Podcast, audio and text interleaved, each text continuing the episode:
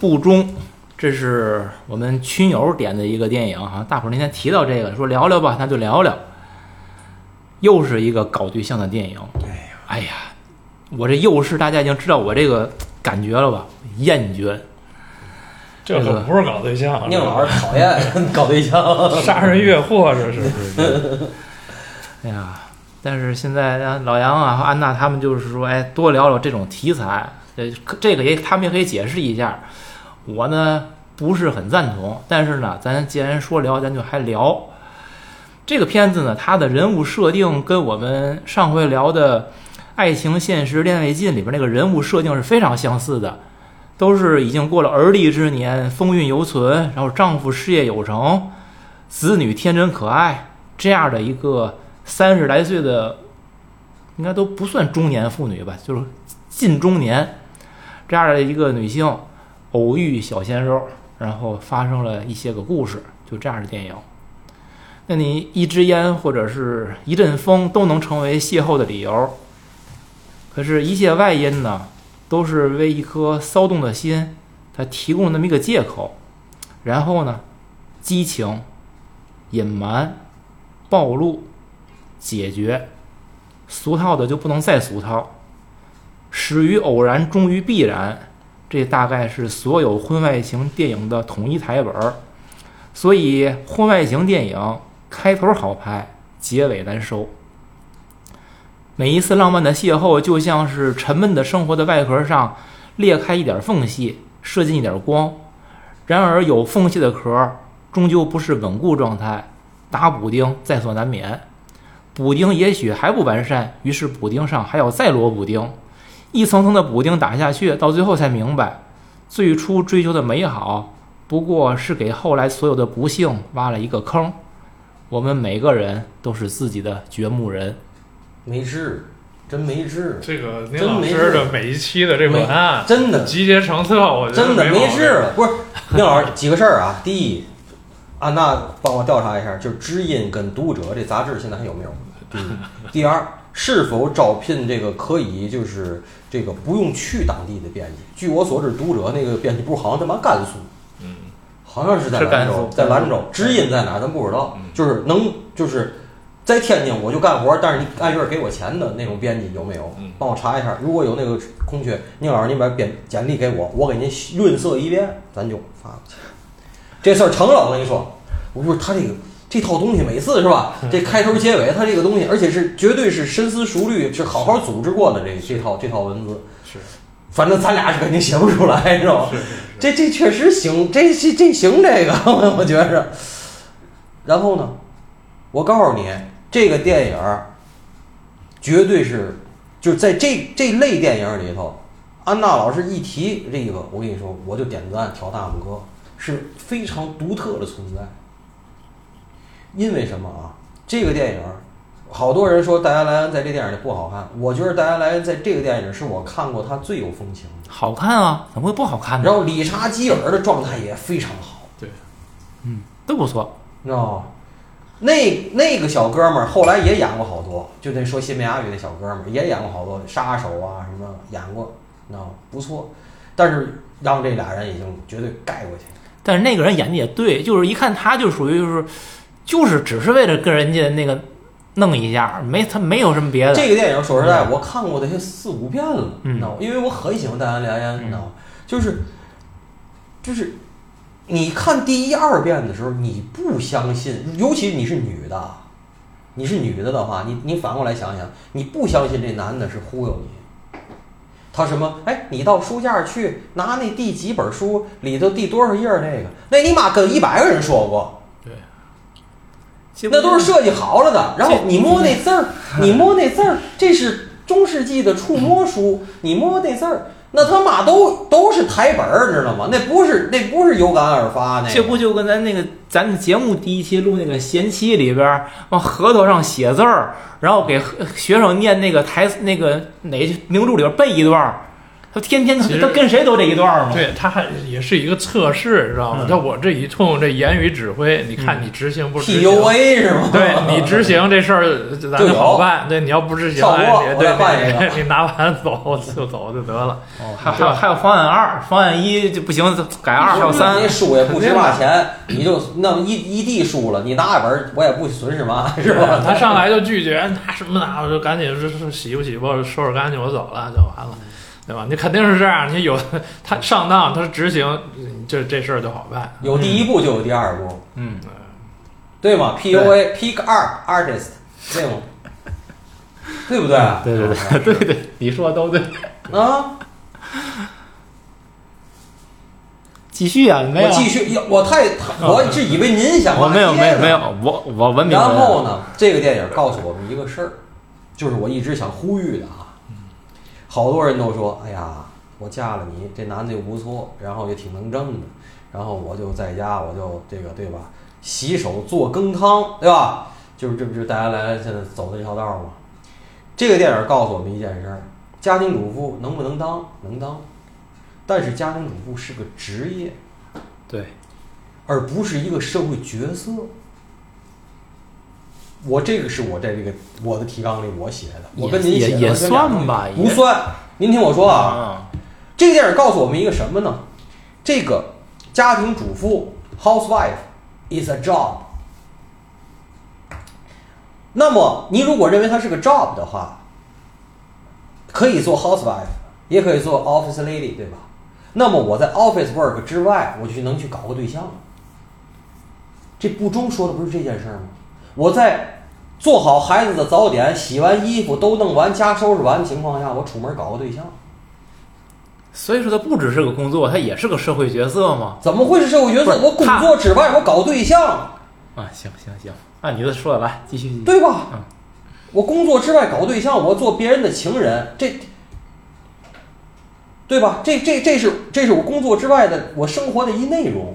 那是他先把这个定义为是个工作，但是他并我没定，他没定义，是咱们通过这电影我定义。你定义的啊啊，行。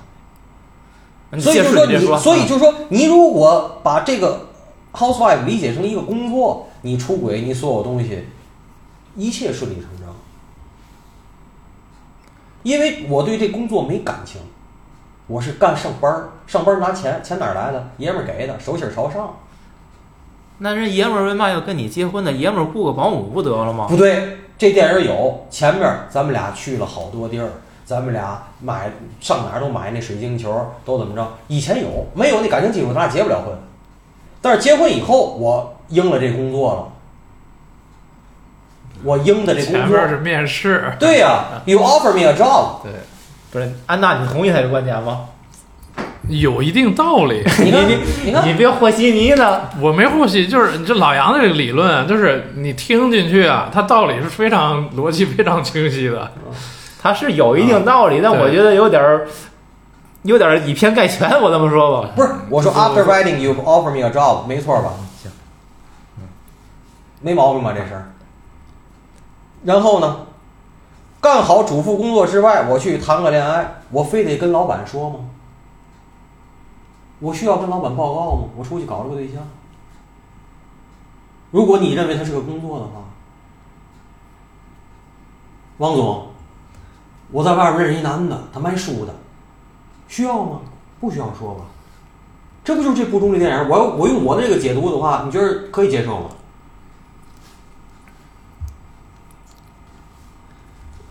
对吧？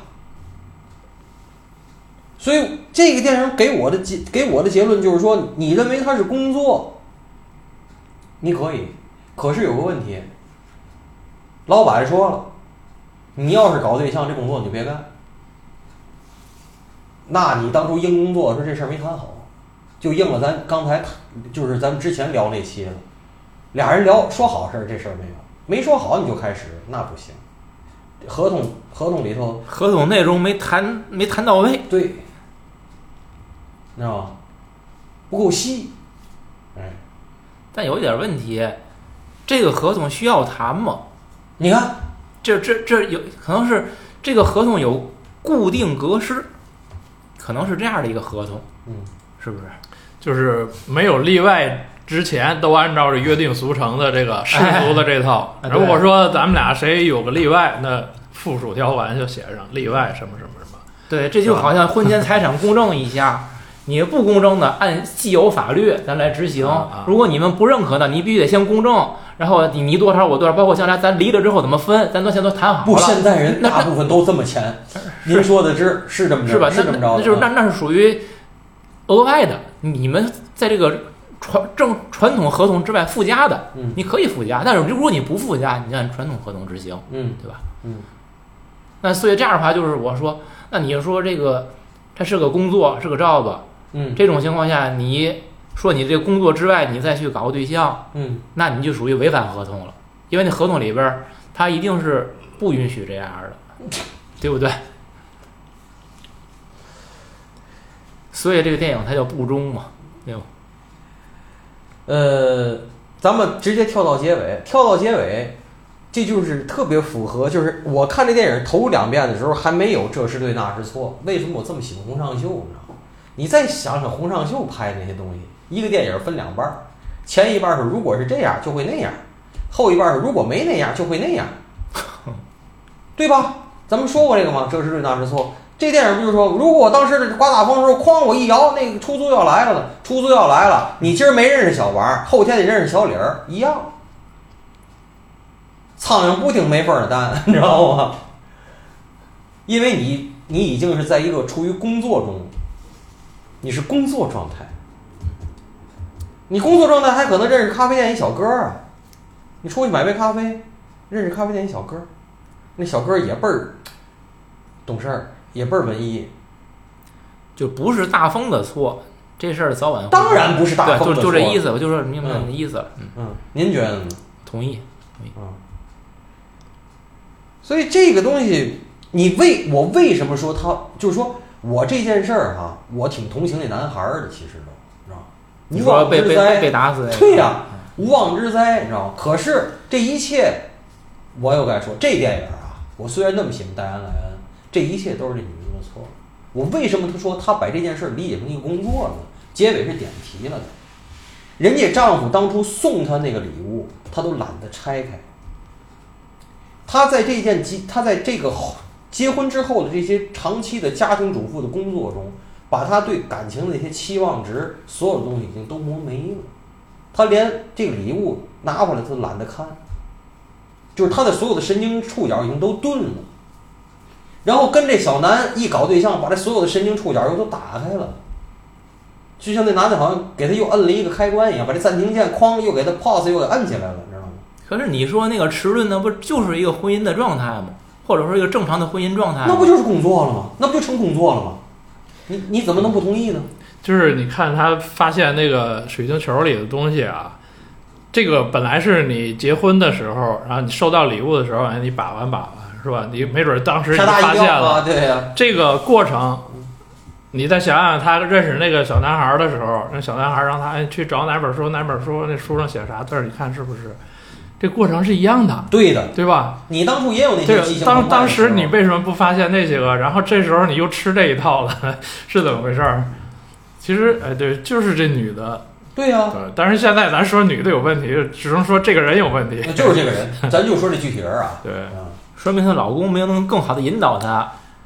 我说实在的，这个理查基尔很少演这么简单的角色，他在这这个这个角色给他来演太简单了都，知道吗？真的，这老公足够敏感，但是人家不说，还那么有钱，这现实中都不可能存在的，你知道吗？其实呢，嗯，我相信这理查基尔就是跟他这个丹兰他们俩的角色，当初搞对象年轻的时候，可能一样也是这种激情。当然的，对吧就刚那刚才说的就是这意思呀。是是搞到了现在，就是当你从爱情走向婚姻这个坟墓的时候，就是坟墓里就是那么的平淡，那么无聊、闷闷闷的感觉。然后你这个女的呢，你天天你作为一个家家庭主妇的这样一个一个工作上上上上这个班的时候，嗯你觉得这班上的没意思，嗯但是这工作还没法换，是吧？对对对，所以所以呢，你就无聊法辞职。对，无聊的上班，无聊的上班，哎，然后有一些偶然的意外给了你一些惊喜。其实他自己在是寻求一些改变，就他知道他这个你不叫角色，就叫工作吧，就是这工作换不了，但是这工作当中我可以让自己有一些新的发现。他其实是在找这个东西，嗯就是我我也不觉得他就是想跟那男的怎么怎么着，他就像这就是我说，他们只是在找一个开始，但是他们开始他没想过结束，因为他只是对现状的厌烦，于是改变了做了一个改变。可是谁又会去会去想改变的最后你的终点是哪儿呢？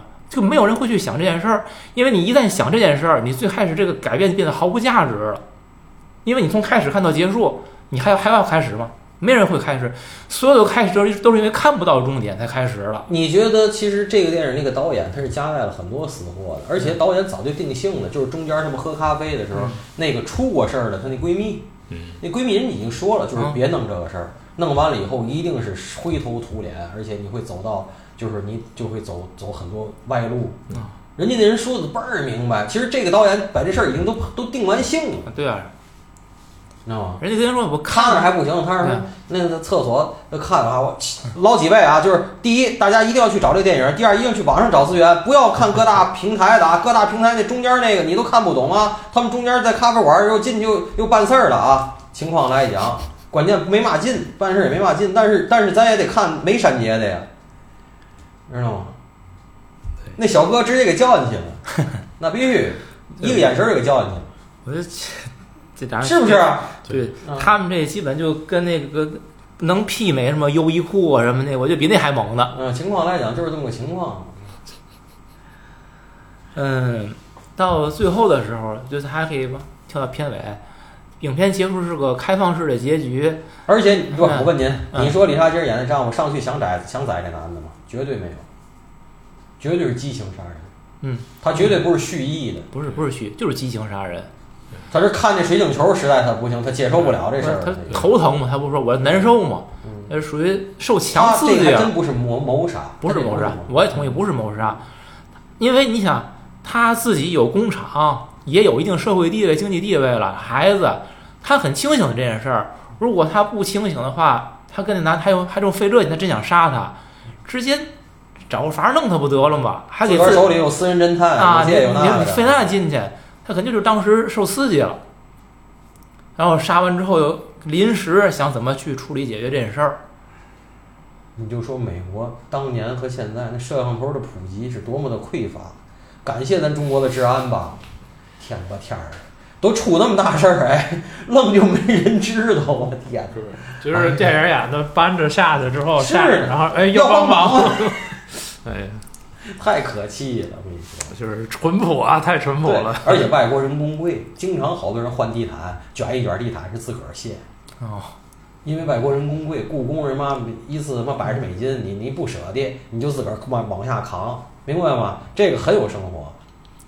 就是说最后的时候，嗯，这理查基尔他不要说我要去警察局自首吗？那一段特别好，他在那个红绿灯下头，警察局旁边儿，对，就是那个镜头给特别那开个抉择，对，开始，开始只是看他那儿停了，停了半天，红绿灯红变绿，绿变红，来回循环，他一直没走，是到最后出字幕的时候，从这个近景拉到远景，哦，你看那是警察局门口，旁边停两辆警车，嗯。然后给你留一个想象的空间。嗯，我觉得这个结尾是非非常好的嗯，就是在他之前，他去警察局之前，他媳妇儿不说嘛，就是咱不说，没人会知道。咱搬到墨西哥是怎么着的，反反正给了一些方法。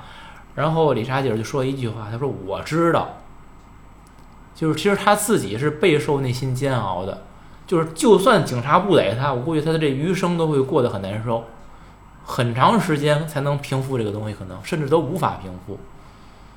但你就是说，这个最开始还是他媳妇儿给他惹的这个事儿，那你最后谁来填这个坑了？老板买单，嗯，对吧？所以说你 你你老板买单，你干的你干的是工作，但是你不是老板，嗯，老板得得为你的一工作失误买单，买单。嗯，就这个，就这么简单。你理解理解成是一个职场，这事儿就好聊了，你知道吗，宁老师？而且这事儿吧，我觉得啊，就算他们不说这事儿，其实早晚一定会败露的。就是电影没讲啊，但是其实你细想，这理查基尔他雇了个私家侦探，私家侦探对这事儿应该很清楚。这杀人案一出来，私家侦探会保持沉默吗？那肯定会，你这这还举报，不不就是这事儿是有知情人的，其实不好说。这个问题就是你要不能这么聊，你就聊就是 你最后我同意，他不能这么聊，这他往左还是可能性啊。往左还是往右，他进了警察局，结果就是那女的肯定没事儿，对吧？然后就抓，肯定抓理查基尔，抓他，结果就是判刑和不判刑的事儿。他请个好律师，没准儿就呃还能不判刑。但不管怎么说，他那个社会地位肯定就完了。对，如果说俩人逃走或干嘛的，当时就漏了，俩人逃走，逃到墨西哥当时就漏了。对，但是但是你是逃到墨西哥，他以他们现在的所有的这个物质基础来说，能生活多久，也是个问题。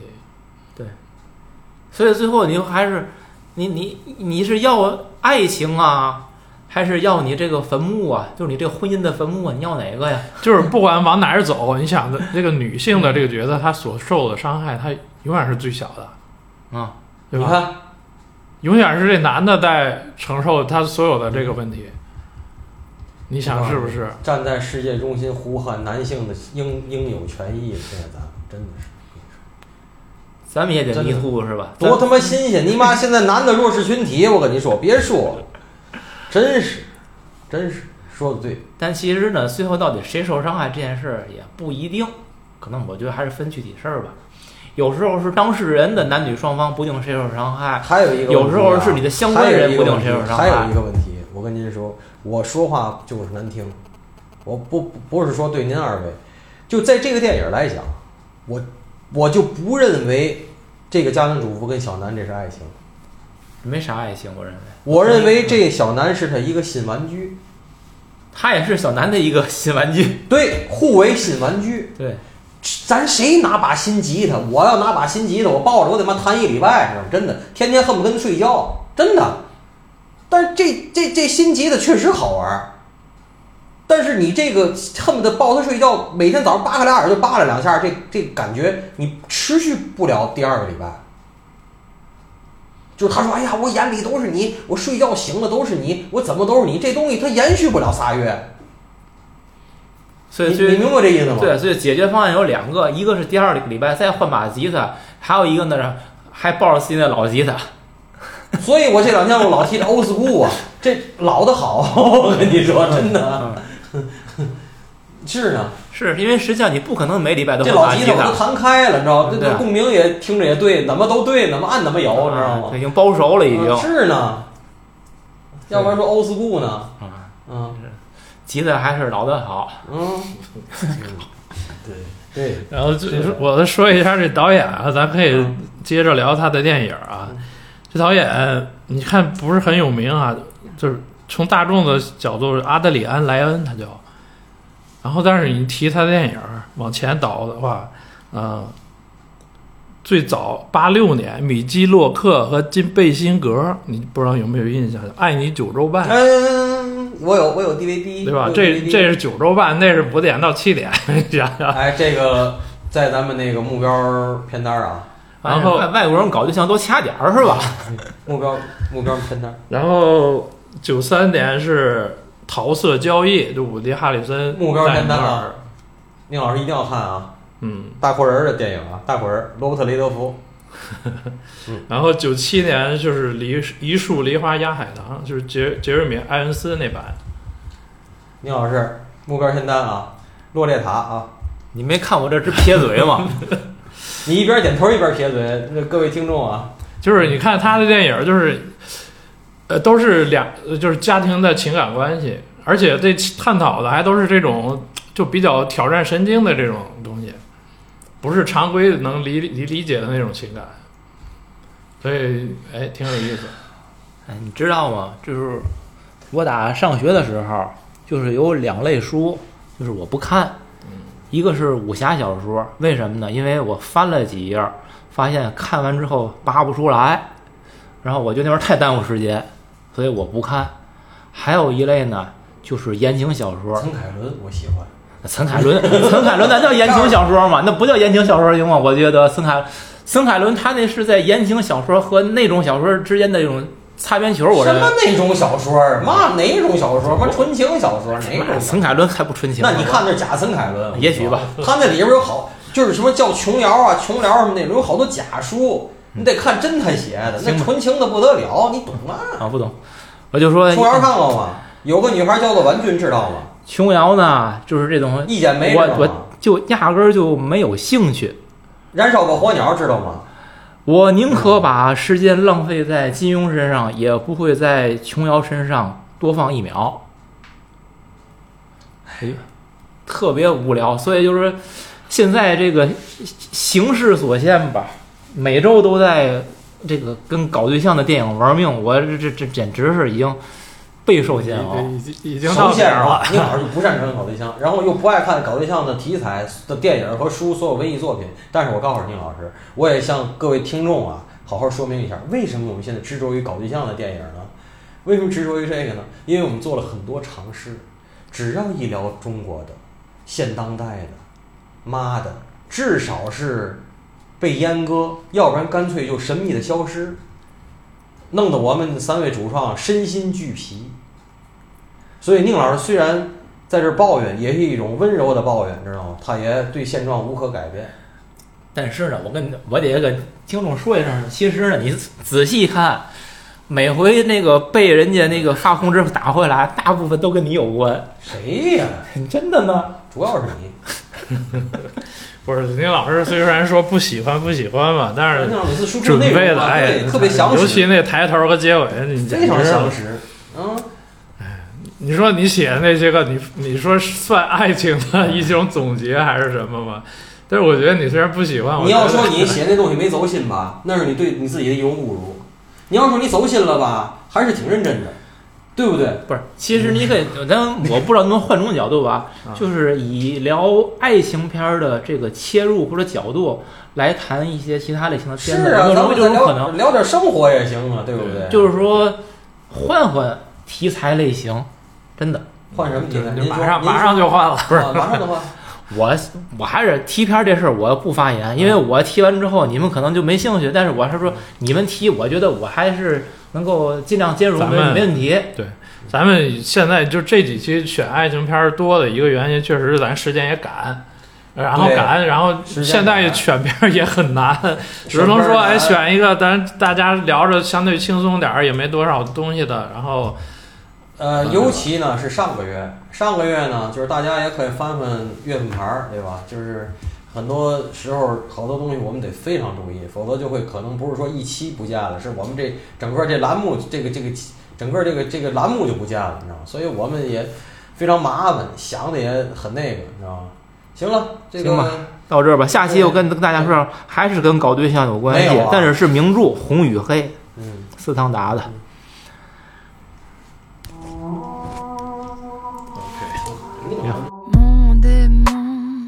Était caché pour longtemps. Il répond jusqu'en je l'appelle très fort. Et maintenant, il veut monter dans ma gorge en chantant ce qui garde dans son cœur. Il me fait peur quand j'arrive à contrôler sa chaleur. Elle brûle en moi toutes mes fleurs de couleur